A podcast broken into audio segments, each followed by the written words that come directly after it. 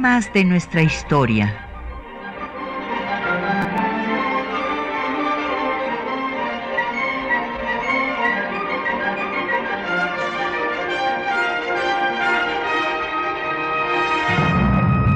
Un espacio que difunde el conocimiento del pasado para comprender nuestro presente.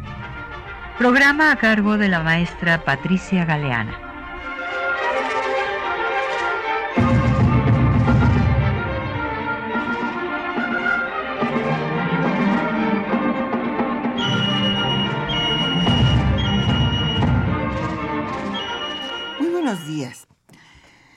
Resulta que un 12 de mayo, pero de 1856, fue expulsado el obispo de Puebla, Pelagio Antonio Labastida y Dávalos, que se convertiría después en una pieza clave para la intervención francesa y el Segundo Imperio.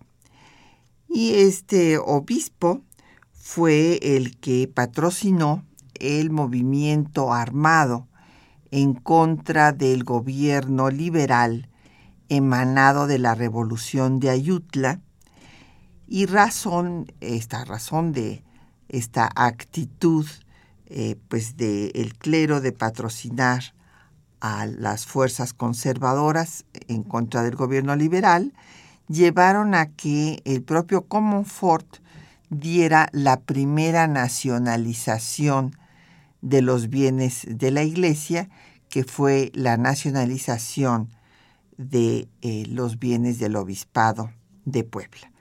Entonces hoy vamos a dedicar nuestro programa a este tema, que es un tema, como diría mi maestro, el maestro Ernesto Lemoine Villecaña, eh, es el tema capital de la historia política de México, la disputa iglesia-estado o estado-iglesia, según lo quiera usted ver. Entonces tenemos para ustedes pues publicaciones para que eh, pueda usted profundizar en el tema. Y hoy tenemos eh, la obra que coordinó nuestro colega y amigo Roberto Blancarte. Y es una eh, coedición entre nuestra máxima casa de estudios y el Colegio de México y lleva por título Las leyes de reforma y el Estado laico, importancia histórica y validez contemporánea. Y ahí Roberto Blancarte lo mismo reunió a eh, personas eh, liberales, a historiadores liberales como Rubén Ruiz Guerra o Jean-Pierre Bastian, que a, eh, pues, autores conservadores que representan el conservadurismo actual como Enrique Krause. Y también está eh, un eh, colega y amigo que es franciscano y se llama justamente Francisco Morales. También yo tuve el gusto de participar en esta obra colectiva que es una visión actual de las leyes de reforma, vista desde diferentes ángulos, tanto eh, digamos de la izquierda como de la derecha mexicana actual. Llámenos, están a su disposición el 55 36 89 89, una alada sin costo 01 800 505 26 88, un correo de voz 56 23 32 81 y un correo electrónico temas de nuestra historia arroba yahoo.com.mx. En Twitter nos puede seguir por arroba temas historia y en Facebook temas de nuestra historia UNAM. Y el programa queda en línea en el triple, eh, perdón, www.radiounam.unam.mx. Bueno, pues vamos a ver cómo se da este proceso de nacionalización eh, de los bienes de la iglesia, cómo se da este tránsito de la secularización, que fue lo primero que se planteó, o sea, el eh, poner a subasta estos bienes indemnizar a la iglesia y eh, hacer circular lo que se llamó bienes en manos muertas, muertas porque no circulaban, porque todos los miembros de la iglesia, pues al eh, no casarse, de ahí viene el origen del, del, celibato en la iglesia católica desde Otón I en la Edad Media, pues son bienes que quedan siempre en las mismas manos, o sea, la institución eclesiástica, y entran más miembros y las dotes de las monjas y demás, y todo esto va engrosando estos bienes que no circulan y desde la perspectiva del liberalismo económico del siglo XIX, para que hubiera un desarrollo de la economía tenía que circular eh, la riqueza. Y entonces, bueno, pues eh, la iglesia eh, va a primero tener que enfrentarse a la secularización y después a la nacionalización, pero entonces vamos a ver cómo se da este paso. Nuestros radioescuchas tienen presente que pues las, eh, el liberalismo mexicano fue cambiando, fue evolucionando a lo largo del siglo XIX y bueno, los primeros liberales, Miguel Hidalgo, plantea un tema de libertad fundamental, eh, la no esclavitud, la libertad humana, pero no planteó eh, la libertad de creencias. Eh, se siguió con la idea de que solamente había una religión verdadera, la católica, sin tolerancia de ninguna otra, y esta cultura de la intolerancia prevaleció en todas las constituciones mexicanas desde el decreto constitucional para la libertad de la América Mexicana, conocida como Constitución de Apatzingán de 1814, hasta 1857, o sea, tanto el reglamento provisional del primer imperio, la Constitución Federal de 1824, la Constitución Unitaria de 1836, o la de 1843 y el restablecimiento de la de 24 en 47, todas ellas establecen un estado confesional en el cual eh, la religión católica es la única sin tolerancia de ninguna otra. Es en 57 donde ya no se establece la intolerancia y por esto pues viene la guerra civil. Eh, ya que la Iglesia Católica desconoce a esta constitución, excomulga a los miembros que la hayan jurado y pues eh, esta guerra civil divide al país eh, tres años y ahí empieza lo que llamó Galindo y Galindo la gran década nacional, el tiempo eje de México, de acuerdo a, la, al estructuralista Karl Jaspers, es cuando se define el Estado mexicano republicano y laico. Pero antes de llegar a este momento, hay un intento de reforma en lo que podemos llamar la segunda generación de liberales, que es en 1833. Estos liberales son los que acaban con la eh, eh, pues, idea de que la iglesia estaba por encima del Estado y que el Estado tenía que acatar sus designios. ¿Y quiénes fueron los personajes que encabezaron esta primera reforma liberal de 1836? Pues fue don Valentín Gómez Farías y eh, tuvo a su lado a José María Luis Mora. Gómez Farías fue el vicepresidente de Santana y como a Santana le gustaba tener el poder pero no gobernar, no administrar al Estado, pues él no tomó posesión, dejó que el vicepresidente Gómez Farías gobernara, casi gobernó 10 meses en diversas etapas y en este periodo pues va a realizarse una serie de medidas, de leyes, entre ellas la secularización de los bienes, perdón, primero de las Californias y después de todas las eh, instituciones, las corporaciones eclesiásticas. ¿Cuál era la idea? ¿Por qué secularizar? Ya habíamos comentado que se tenía que poner a circular los bienes para generar riqueza, para reactivar la economía y se quería crear una clase media de pequeños propietarios.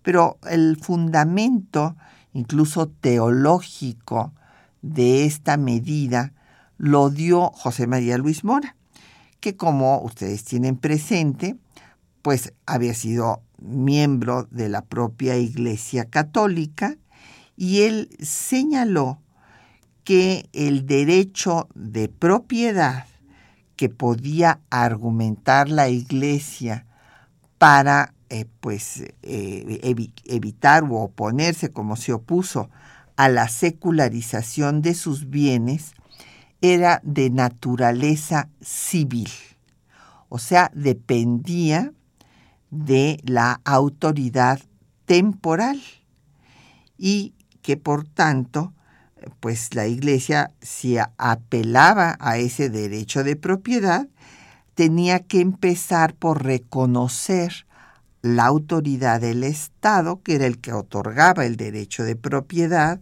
y cumplir con las leyes.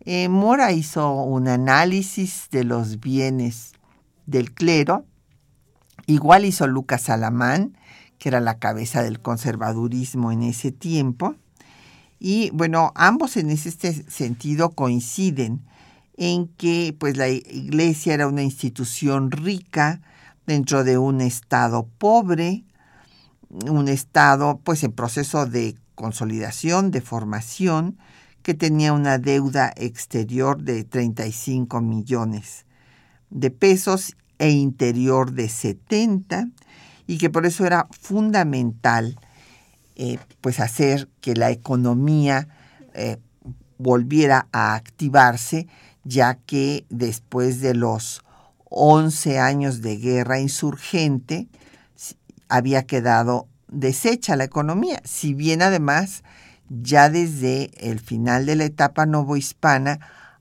la situación ya no era de la bonanza que tuvo en sus buenos tiempos la colonia española. Entonces, ese era uno de los argumentos fundamentales, pero había otro. Era el ejercicio del patronato. Eh, recordarán que eh, la corona española se había aliado con la Iglesia Católica, estableciendo un, el patronato regio por medio del cual el patrono de la Iglesia Católica en todas las propiedades de España, en el imperio español, era el rey de España. O sea, el rey de España era el patrono de la Iglesia.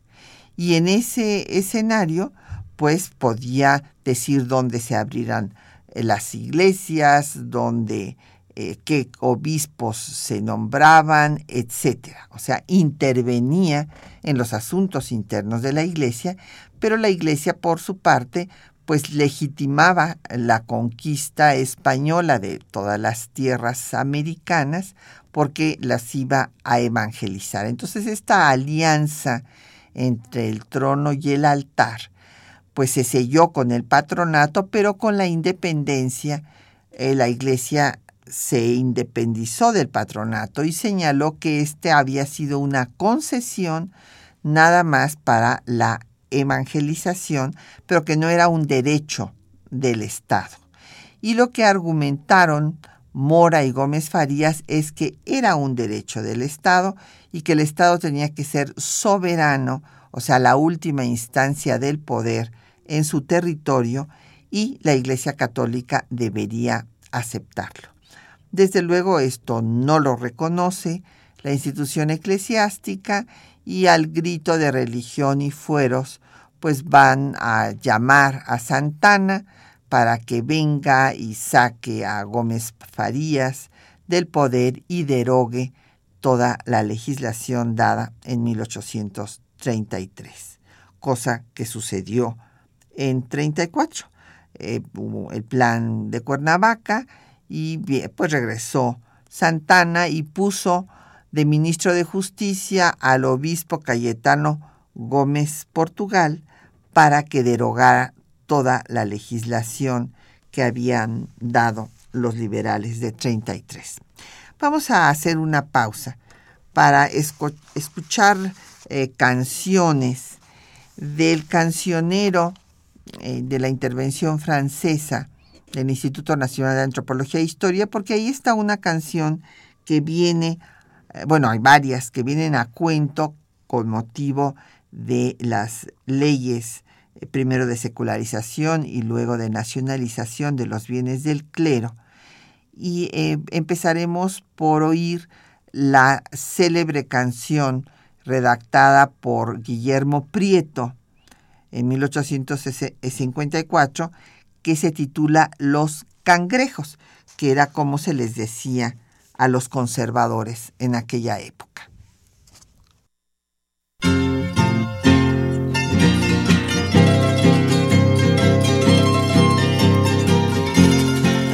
Al combate, cangrejos al compás, un paso para adelante, doscientos para atrás.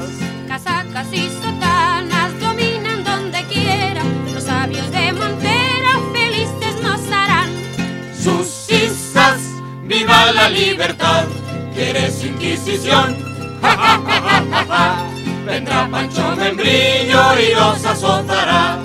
Maldita federata que oprobios nos recuerda, hoy los pueblos en cuerda se miran desfilar. ¿A dónde vais arrieros? Dejad esos costales, aquí hay cien oficiales que habéis de transportar.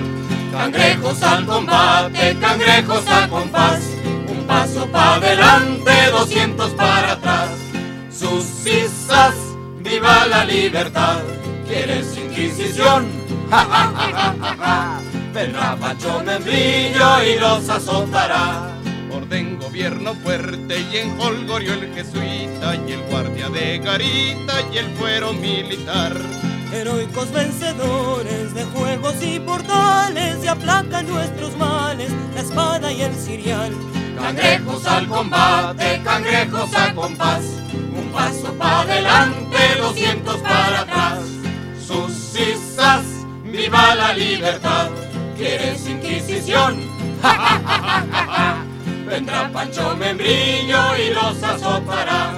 En ocio el artesano se oculta por la leva, ya ni al mercado lleva el indio su guacal. Qué horrible el contrabando, cual plaga lo denuncio, pero entre tanto el nuncio repite sin cesar. Cangrejos al combate, cangrejos al compás, un paso para adelante, doscientos para atrás. Viva la libertad, ¿quieres inquisición? Ja, ja, ja, ja, ja. Vendrá Pancho Membrillo y los azotará. Ahora viene muy a cuento esto de el neoconservadurismo, porque ya ven que pues ya la jerarquía eclesiástica y también pues eh, diversas voces del conservadurismo actual pues están en contra de que las personas del mismo sexo puedan casarse, o sea que, que el monopolio del matrimonio solamente lo puede tener un hombre y una mujer y además eh, pues están en contra desde luego de que puedan formar una familia, tener eh, adoptar hijos, etcétera. Bueno, pues todas estas ideas que pues arrancan de la Edad Media, vemos que todavía subsisten en sectores de nuestra sociedad y por eso es muy interesante estudiar eh, pues cómo se dieron estos enfrentamientos entre las diferentes posiciones ideológicas en el siglo XIX. Nos han llegado muchas llamadas y comentarios. Don Efren Martínez de Álvaro Obregón dice que por qué expulsaron a la Bastida. Bueno, pues a la Bastida lo expulsaron porque se opuso al gobierno liberal emanado de Ayutla y eh, dio recursos del obispado de Puebla a Antonio Aro Tamariz para que se levantara en armas en contra del gobierno. Y bueno, pues fue el moderado de Comonfort en persona el que se puso al frente del ejército para someter a los sublevados y los derrotó en Ocotlán primero. Entre los sublevados, Antonio Aro y se unieron diferentes eh, personajes que después van a ser muy importantes, primero en la guerra civil de reforma de tres años y después en la de intervención francesa y el Segundo Imperio.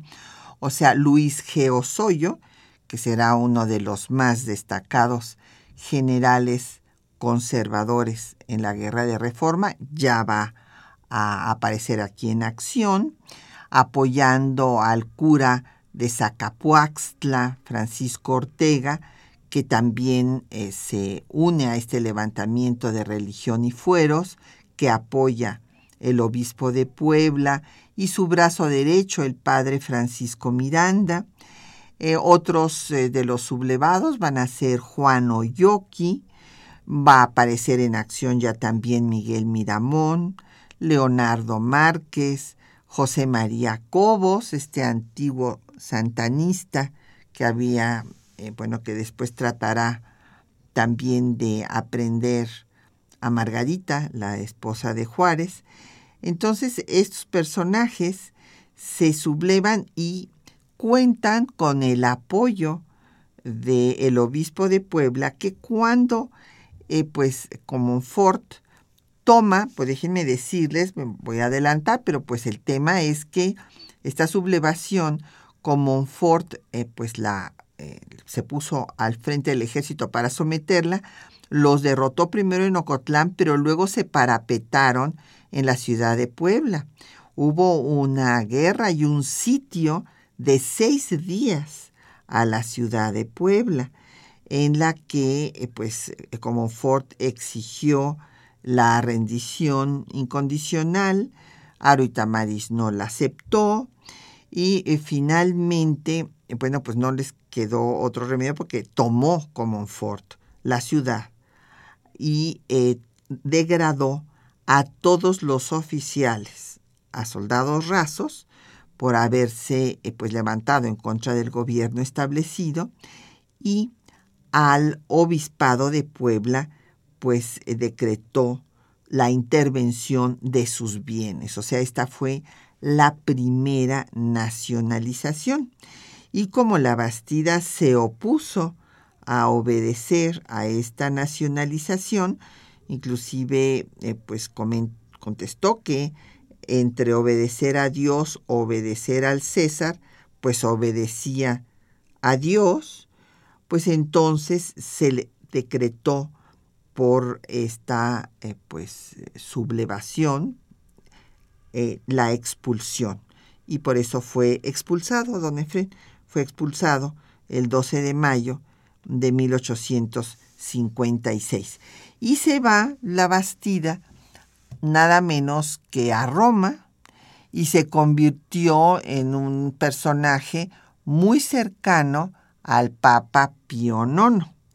El Papa Pío IX que ya había condenado también la ley Juárez, esta ley eh, de administración de justicia que redacta Benito Juárez para acabar como el propio Juárez le eh, tuvo en una polémica con el obispo José, José, Clemente de Jesús Munguía, que lo que trataba, explicó Juárez a Munguía cuando Munguía le dijo que no podía dar esa semejante ley que limitaba los fueros eclesiásticos sin la autorización del Papa, y Juárez le contestó que no tenía por qué tener la autorización del Papa porque no era ningún asunto religioso, sino lo que estaba tratando era de lograr la igualdad jurídica entre los mexicanos que había desnivelado, esa es la palabra que utiliza Juárez, desnivelado los soberanos eh, cuando había dado fueros y privilegios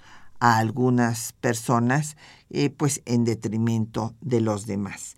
Entonces, esta eh, pues eh, lucha ya iglesia-estado va a tener no solamente la injerencia del obispo de Puebla y del arzobispo de México, sino del propio Papa Pío IX, que condena estas leyes porque considera que atentan contra la institución eclesiástica y la Bastida cuando es expulsado se convierte en un discípulo de primera fila de Pío IX y después pues va a ser un pilar fundamental para eh, la intervención francesa y el Segundo Imperio. Ah, doña Josefina Cruz dice que si el arzobispo apoyó eh, la intervención francesa eh, para que no le quitaran los recursos, sí, en efecto, bueno, era una, una lucha ya campal, doña Josefina, porque eh, la Iglesia Católica pues se había convertido en la máxima autoridad eh, una vez consumada la independencia, aun cuando no reconoce la Santa Sede durante 15 años la independencia de México, y hay tres papas que siguen llamando a los mexicanos para que vuelvan al redil y acaten la autoridad de Fernando VII, lo que estos papas declaraban que era el legítimo soberano. Pues no obstante esto, eh, repito, eh, la iglesia pues sí tenía una fuerza muy importante dentro del país, una fuerza política porque era pues desideratum en muchos eh, sentidos, apoyando, por ejemplo, a los conservadores para que trajeran a la monarquía, a la república centralista y desde luego a la intolerancia religiosa. Y tenían una considerable fuerza económica y esta pues apuntalaba a la política. Entonces, cuando los liberales atentan contra su fuerza económica con la secularización de los bienes, contra sus fueros y privilegios cuando la ley Juárez limita la posibilidad de que los tribunales eclesiásticos y también los militares puedan ventilar delitos del orden común, bueno, pues entonces eh, la Iglesia condena eh, a este eh, gobierno liberal y pues apoya que venga un imperio y como no había otra potencia en Europa que pudiera en ese momento, España no estaba en condiciones de venir a establecer un imperio, pues ponen la iglesia en manos de Lutero porque pues eh, Napoleón III era un monarca de ideas liberales, anticlerical también, desde su origen eh, revolucionario eh, pues tanto Napoleón I como luego el tercero querían someter también a la Iglesia Católica, a la autoridad del Estado. Eh, esto no lo consideraron y bueno, pues fue un fracaso por eso eh, la intervención y también el imperio porque pues Maximiliano les resultó liberal y vino a ratificar las leyes de reforma que había dado Juárez. Entonces, en ese sentido, pues le salió mal toda la, la estrategia, doña Josefina, pero esa en principio pensaban que, y además así se lo hicieron ver a Maximiliano, que lo estaban apoyando, la Bastida va a estar allá en Miramar con Maximiliano para decirle que lo apoyaban para que viniera a derogar las leyes de reforma de Juárez, cosa que pues Maximiliano no, no hizo caso. Entonces por eso es que apoyaron la intervención y, e hicieron ver a los franceses como los salvadores de la religión católica supuestamente perseguida por Juárez. Eh, don José Guadalupe Medina de la Nezahualcóyotl nos pregunta que cómo reaccionó el Vaticano ante la secularización de sus bienes. Bueno, en primer lugar hay que decir que el Vaticano todavía no existía, don José. El Vaticano eh, va a ser creado por Benito Mussolini eh, ya hasta el siglo XX, o sea, en el siglo XIX lo que hay es lo que es el nombre que inclusive se dan hasta la fecha, la Santa Sede, que ahora está ubicada en un barrio de Roma que se llama el Vaticano y que se declaró pues un estado sui generis. Pero eh, la Santa Sede o el Papa pues desde luego condenó la secularización de sus bienes. Don Manuel eh, Pérez Morales de la Miguel Hidalgo dice que el clero actual mexicano es más poderoso que en tiempos de Juárez.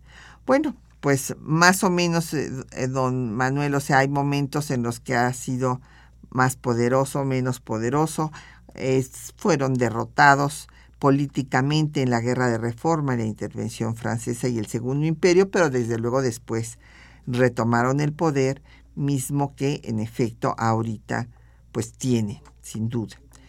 Eh, que, que si va a haber otro programa en otra estación, eh, parece que para junio ya les avisaremos. Agradecemos a Jeremías su tweet, muchísimas gracias, a Inés López, sus felicitaciones. A don Miguel Ángel Orozco también de Benito Juárez, muchísimas gracias, a Martín Catalán de Netzahualcoyotl y vamos a hacer una pausa para escuchar ahora el texto que les hemos preparado para esta mañana, que es la ley, la ley de nacionalización de los bienes eclesiásticos, que se da un 12 de julio de 1859, y la circular que acompaña esta ley explicando el porqué de la misma por el ministro de Justicia Manuel Ruiz.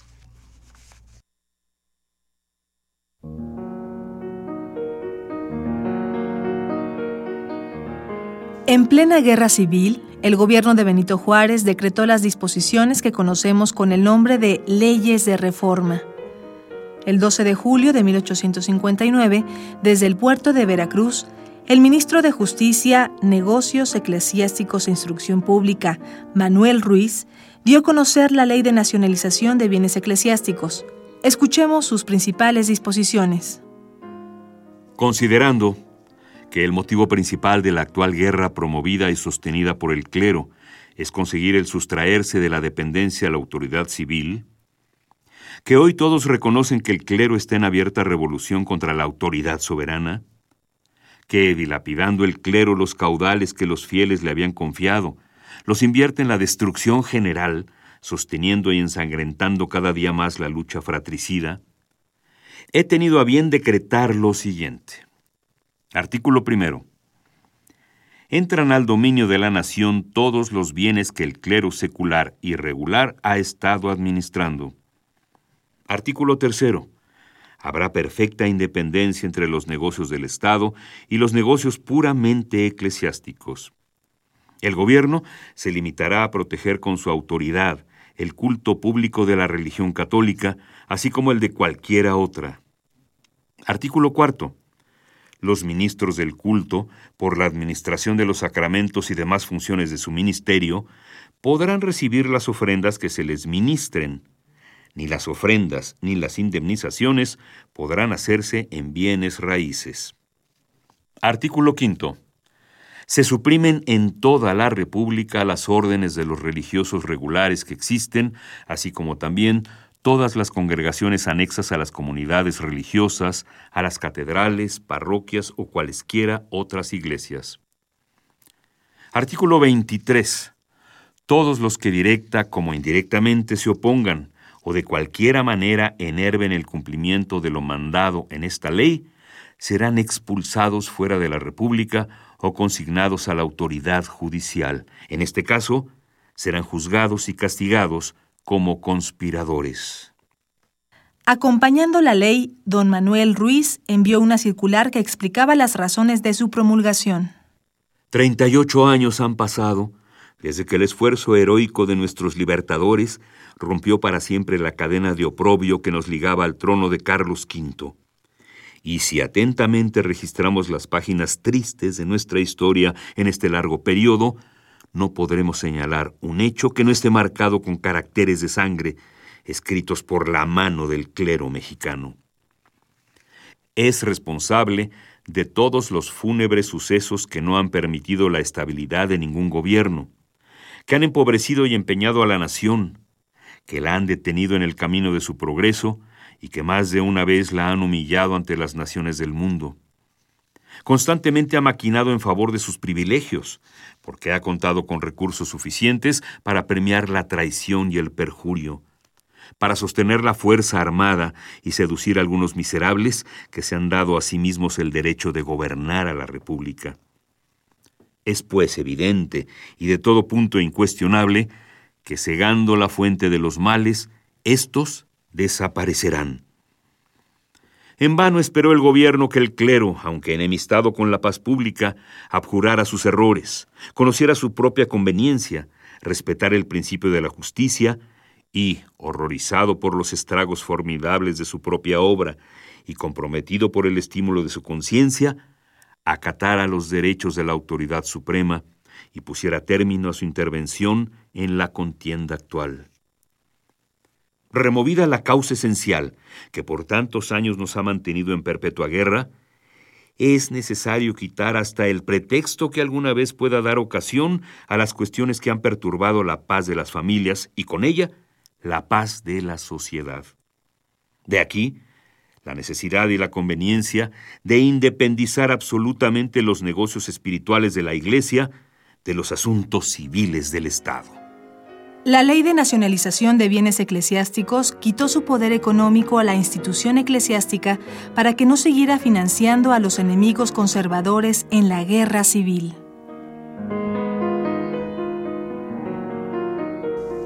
Bueno, pues ahí tienen ustedes eh, la ley de nacionalización, que pues podemos decir es una ley de guerra.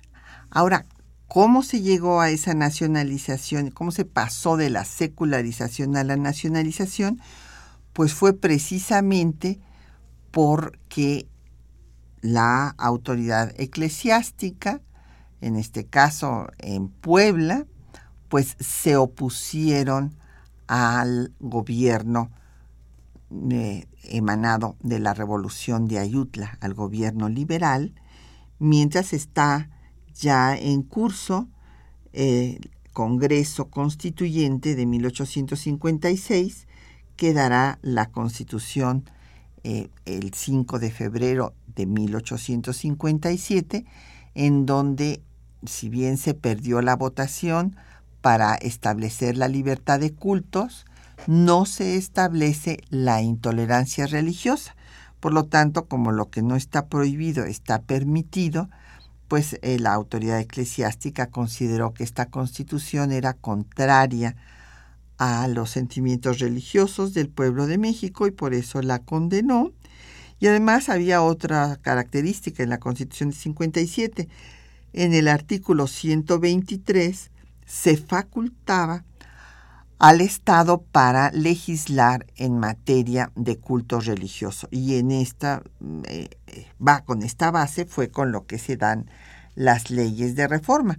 Entonces eh, se pasó de la secularización que se había planteado en 33 y que había retomado eh, Miguel Lerdo de Tejada en su ley Lerdo, que se da en 1856 también, pues eh, se retoma, repito, la secularización con la crítica que da al respecto Melchor Ocampo, que dice que no se debe de eh, secularizar los bienes de la iglesia porque los bienes de la iglesia no son producto del trabajo de los miembros del clero, sino que la mayor parte de estos bienes son producto eh, del trabajo del pueblo, eh, de los eh, que les da diezmos, donaciones, pago de obenciones parroquiales, pero todos estos recursos que el pueblo le da a la iglesia, desde la, el análisis que hace Ocampo, que sostiene una polémica con Miguel Lerdo de Tejada, se los da para que mantengan pues los hospitales, los hospicios y el propio culto. Pero como señala Ocampo, no eran eh, eh, propiamente resultado del trabajo directo de los miembros del clero, pues entonces esos bienes eran realmente de la nación, del pueblo, y si se necesitaban en un momento dado para eh, otras necesidades del Estado, pues el Estado debía tener la posibilidad de usarlos. Claro, aquí el asunto es que se da este proceso por el enfrentamiento, por esta disputa por la soberanía entre el Estado y la Iglesia, eh, pues es una disputa por el poder, por el poder político. Y por eso es que después el abate Testori, un abate que viene con el ejército francés, le dice a la Iglesia que si eh, convierten a la institución en fortaleza, como fortaleza será tratada y tomada. Y eso es lo que pasa, porque bueno, pues viene una guerra, eh, pues la jerarquía eclesiástica apoya a los ejércitos conservadores en contra de los liberales, entonces lo que hacen los liberales es dar esta ley de guerra, que es la nacionalización de esos bienes, para que estos bienes no sigan alimentando al ejército enemigo, que era el ejército conservador.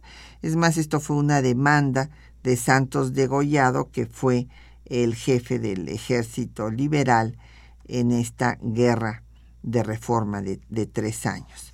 Nos han llegado más preguntas, comentarios de nuestros radioescuchas. Don José Luis Jaimes de la Cuauhtémoc dice que le interesa mucho el tema del Estado laico, sobre todo ahora pues que se están oponiendo la jerarquía eclesiástica al matrimonio igualitario. Pues, pues sí, don José Luis, el asunto es que eh, pues siguen eh, pensando que estamos en tiempos de Constantino. ¿Se acuerdan? El emperador Constantino es el emperador que convierte al catolicismo al imperio romano. Originalmente, cuando surge eh, la iglesia de Cristo, pues va a regirse por las leyes romanas. Y bueno, por otra parte, va a haber, eh, se va a empezar a construir el derecho canónico, pero llega un momento en que hay una mezcla, cuando hay esta mezcla entre los asuntos políticos y los asuntos religiosos, pues entonces eh, la Iglesia quiere que sus normas, o sea, sus ideas que son muy respetables para quienes profesan esa religión, pero no pueden imponérsela a quienes no la profesamos. O sea, no pueden convertir los pecados en delitos. Y en ese sentido, me parece muy interesante leer eh, las memorias de Chirac d'Estaing, este eh, presidente francés conservador, católico, que escribe en sus memorias que cuando en Francia hubo un plebiscito, porque existe allá el sistema plebiscitario que no tenemos aquí, eh, hubo un plebiscito para ver si se despenalizaba o no el aborto y ganó el plebiscito de la despenalización del aborto. Pues el Papa en aquel entonces, que era el Papa Boitila, le escribió a Chirac que cómo era posible que siendo católico hubiera permitido la despenalización del aborto en Francia. Y entonces Chirac escribe en sus memorias, que están publicadas, ustedes pueden leer, él escribió, al escribió, le contestó al Papa que en efecto que él era católico, pero que era el presidente de una república laica y que por lo tanto no podía imponerle a los que no eran católicos en Francia sus convicciones personales. Por eso es que eh, la mejor definición de un Estado laico la dio Juárez cuando dijo que los gobiernos no deben tener religión, porque siendo su obligación garantizar que todos sus miembros puedan abrazar pues la religión de su preferencia o añadiríamos nosotros o ninguna, pues no cumpliría fielmente ese deber si fuera sectario de alguna de ellas. Vamos a escuchar otra canción del cancionero de la intervención francesa del Instituto Nacional de Antropología e Historia. Vamos a escuchar La Pasadita, en donde se menciona justamente el tema de las leyes de reforma.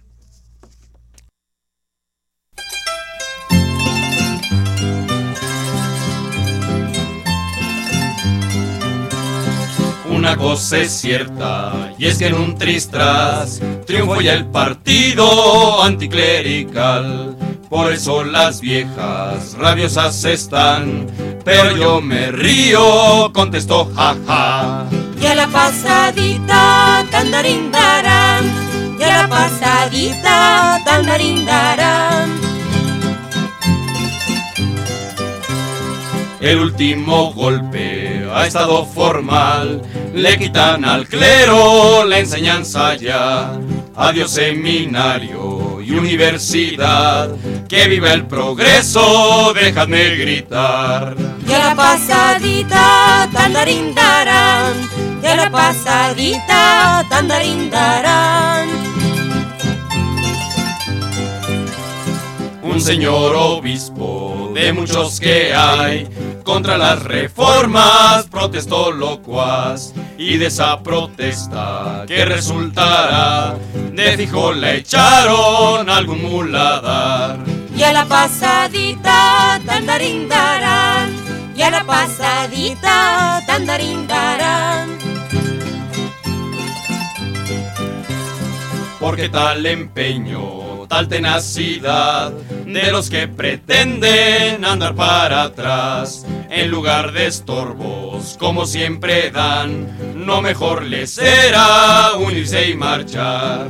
Y a la pasadita tandarindarán, y a la pasadita tandarindarán. Sabéis que resulta si no camináis que los extranjeros. Bueno, pues mientras estamos oyendo la pasadita, vamos a dar respuesta a las preguntas y comentarios que nos han llegado en nuestro radio escuchas. Don Javier Guerra, de la Benito Juárez, nos hace una pregunta muy pertinente, muy importante. Nos dice que qué diferencia hay de las leyes Lerdo, Iglesias y la Fragua con las leyes que da después Juárez, que cuál es la diferencia.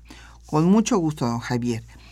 Cuando eh, viene la revolución de Ayutla para derrotar, de sacar del poder a Santana y pues a ese ejército que pues, se había corrompido además, que primero había sido realista, luego fue iturbidista, después antiturbidista y se convirtió en santanista, pues evidentemente este ejército se corrompió porque era, eh, junto con la iglesia, el desideratum de la política nacional, explicable el tema porque había la amenaza de reconquista. Acuérdese que en 1829, pues en efecto, tratan de reconquistar los españoles a México.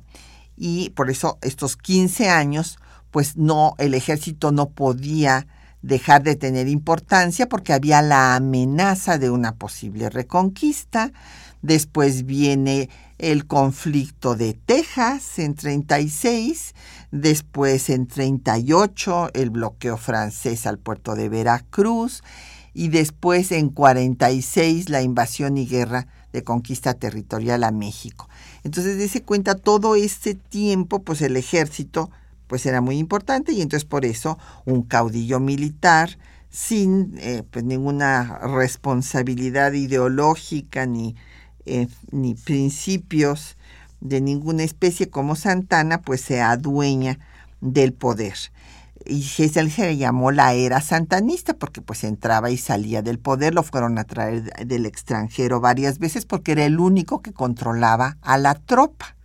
No es que fuera un, gran estratega, simplemente era el que controlaba a la tropa porque era muy carismático, les caía muy bien a la tropa ya que era un aventurero, siempre se ponía en los lugares más peligrosos, en fin. E, este Lucas Alamán es el que a mi gusto lo describe mejor. Entonces, eh, los liberales, pues que además son eh, perseguidos por eh, el propio Santana, los mete a San Juan de Ulúa, luego se van al exilio, como el caso de Melchor Ocampo, gobernador de Michoacán, de Benito Juárez, gobernador de Oaxaca, pues todos ellos se unen allá en el exilio en Nueva Orleans, planean una revolución para acabar con Santana, no se logra levantar el norte porque Vidaurri les falla, y se levanta en el sur Juan Álvarez y de ahí viene la revolución de Ayutla. Sacan a Santana y entonces pues llegan al poder con la idea de reformar al Estado y acabar con las supervivencias que todavía había desde la época colonial. Estas supervivencias pues era fundamentalmente la intolerancia religiosa, el Estado confesional y también eh, quieren someter a la iglesia y al ejército a la autoridad del Estado. Y entonces empiezan una serie de leyes reformistas anteriores a la Constitución de 57. Estas leyes se dan desde noviembre de 55, la ley Juárez de Administración de Justicia, que limita la posibilidad de que los tribunales eclesiástico y militar ventilen delitos del fuero común, o sea, si un cura mataba a alguien o un militar, lo tenía que juzgar la autoridad civil y ya no los tribunales eclesiástico y militar. Entonces les quita ese fuero y desde luego esto es, como bien dijo Juárez, la chispa que levantó la rebelión. De ahí viene el grito de religión y fueros, en Puebla y todo lo que les hemos referido que es apoyado por el obispo La Bastida y su expulsión. Pero eh, los eh, liberales no paran en su idea de hacer la reforma del Estado mexicano y siguen dando leyes antes de que se eh, concluya la elaboración de la Constitución, porque esta lleva todo un año de sesiones. Entonces, después de la ley eh, Juárez, que se había dado en noviembre de 55, en junio de 56 se da la ley Lerdo, que es esta ley de secularización de los bienes, todavía está retomando la idea de Mora y de Gómez Farías de 33 y el cambio, por eso es importante el tema de hoy, el cambio se da en Puebla por el propio Ignacio Comonfort. ¿Y por qué se da el cambio de la secularización, que era poner en subasta pública e indemnizar a la iglesia, al de nacionalizarlos? Y que pasen todos a propiedad de la nación, pues porque la propia jerarquía eclesiástica apoya el levantamiento armado en contra de ese gobierno liberal. entonces es Comonfort el que va, eh, toma Puebla después de seis días de sitio, después de derrotarlos en Ocotlán, y degrada a los oficiales e interviene los bienes del obispado de Puebla y es expulsado la Bastida del país. Eh, los liberales siguen adelante mientras paralelamente se está eh, discutiendo la constitución y se da la ley iglesias en donde se suprimen el pago de obenciones parroquiales. Estas quedan, vamos, eh, pueden dar limosna a los fieles lo que quieran a su iglesia, pero no va a haber coacción civil, o sea, no va a intervenir el Estado como antes, porque antes era un Estado confesional, no era un Estado laico, que es lo que están construyendo los liberales. Entonces, el, eh, José María Iglesias se apellida Iglesias, pero la, curiosamente, bueno, pues la ley también se refiere al pago de obenciones a la iglesia. Se dice estos pagos de diezmos y demás solo serán voluntarios. No va a intervenir el Estado para obligar a los fieles a que le paguen a la iglesia lo que la iglesia les está cobrando por los matrimonios o por los bautizos o por los entierros. Entonces, eh, repito, es otra ley eh, reformista que se está dando al mismo tiempo que se está elaborando la Constitución de 57. Y se da también la ley La Fragua, como usted muy bien señala, que es la de José María La Fragua, que se refiere a crear oficinas del registro civil en aquellos lugares donde no haya una parroquia que lleva ese registro. Todavía ni siquiera le están quitando a la iglesia el control de la ciudadanía porque pues eran ellos los que sabían quién nacía por medio de los bautizos, llevaban el control, quién se moría, quién se casaba, etcétera. Entonces simplemente es una estas leyes anteriores a la guerra civil son leyes moderadas.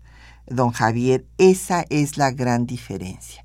Pero claro, cuando viene la constitución de 57 y el clero se pone en pie de lucha, eh, condenando a la constitución, eh, excomulgando a los que la juraran, bueno, pues entonces ya no hay entendimiento posible y entonces vienen las leyes de reforma, que son cuatro leyes y cuatro decretos dados a partir del gobierno de Juárez en Veracruz en 1859, en plena guerra, que son eh, la ley de nacionalización de los bienes del clero, que escuchamos su texto en la cápsula, que es la primera de ellas, luego la ley del matrimonio civil, la ley del registro civil y la última de estas leyes es la ley de libertad de cultos que se hace explícita, que es la ley fuente de diciembre de 1860 cuando ya se está ganando la guerra.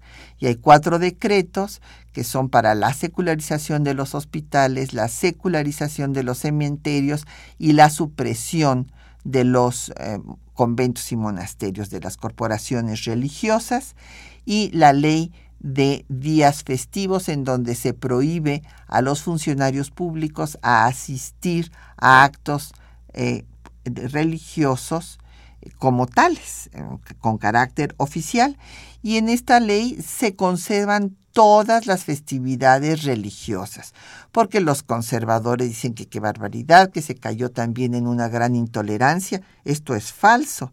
Lean el decreto de días festivos, están todas las fiestas, el día el 12 de diciembre la Virgen de Guadalupe, el 25 de diciembre la Navidad, eh, la Semana Santa, el, el, día de Corpus, todas las eh, fiestas religiosas. La única civil es el 16 de septiembre de la independencia.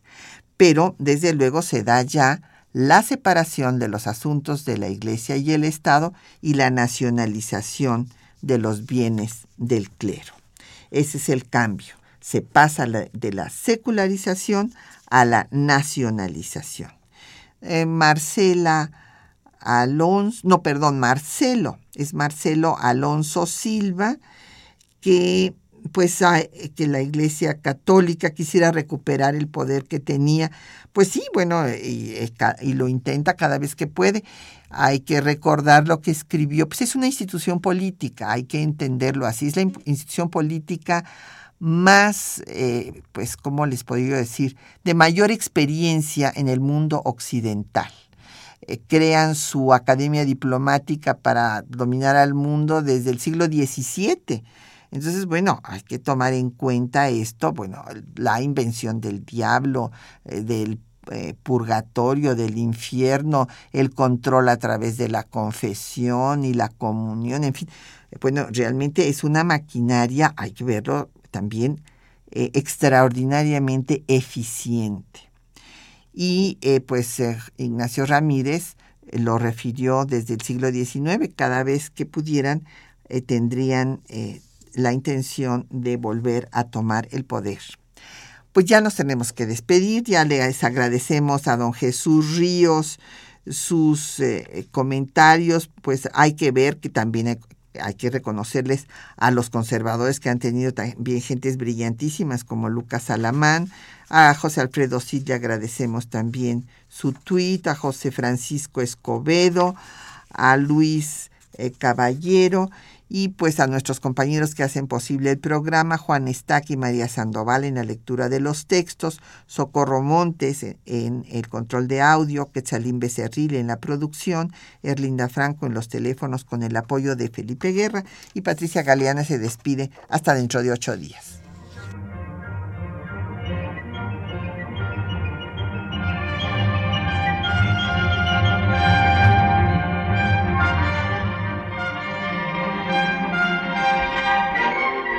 Temas de nuestra historia.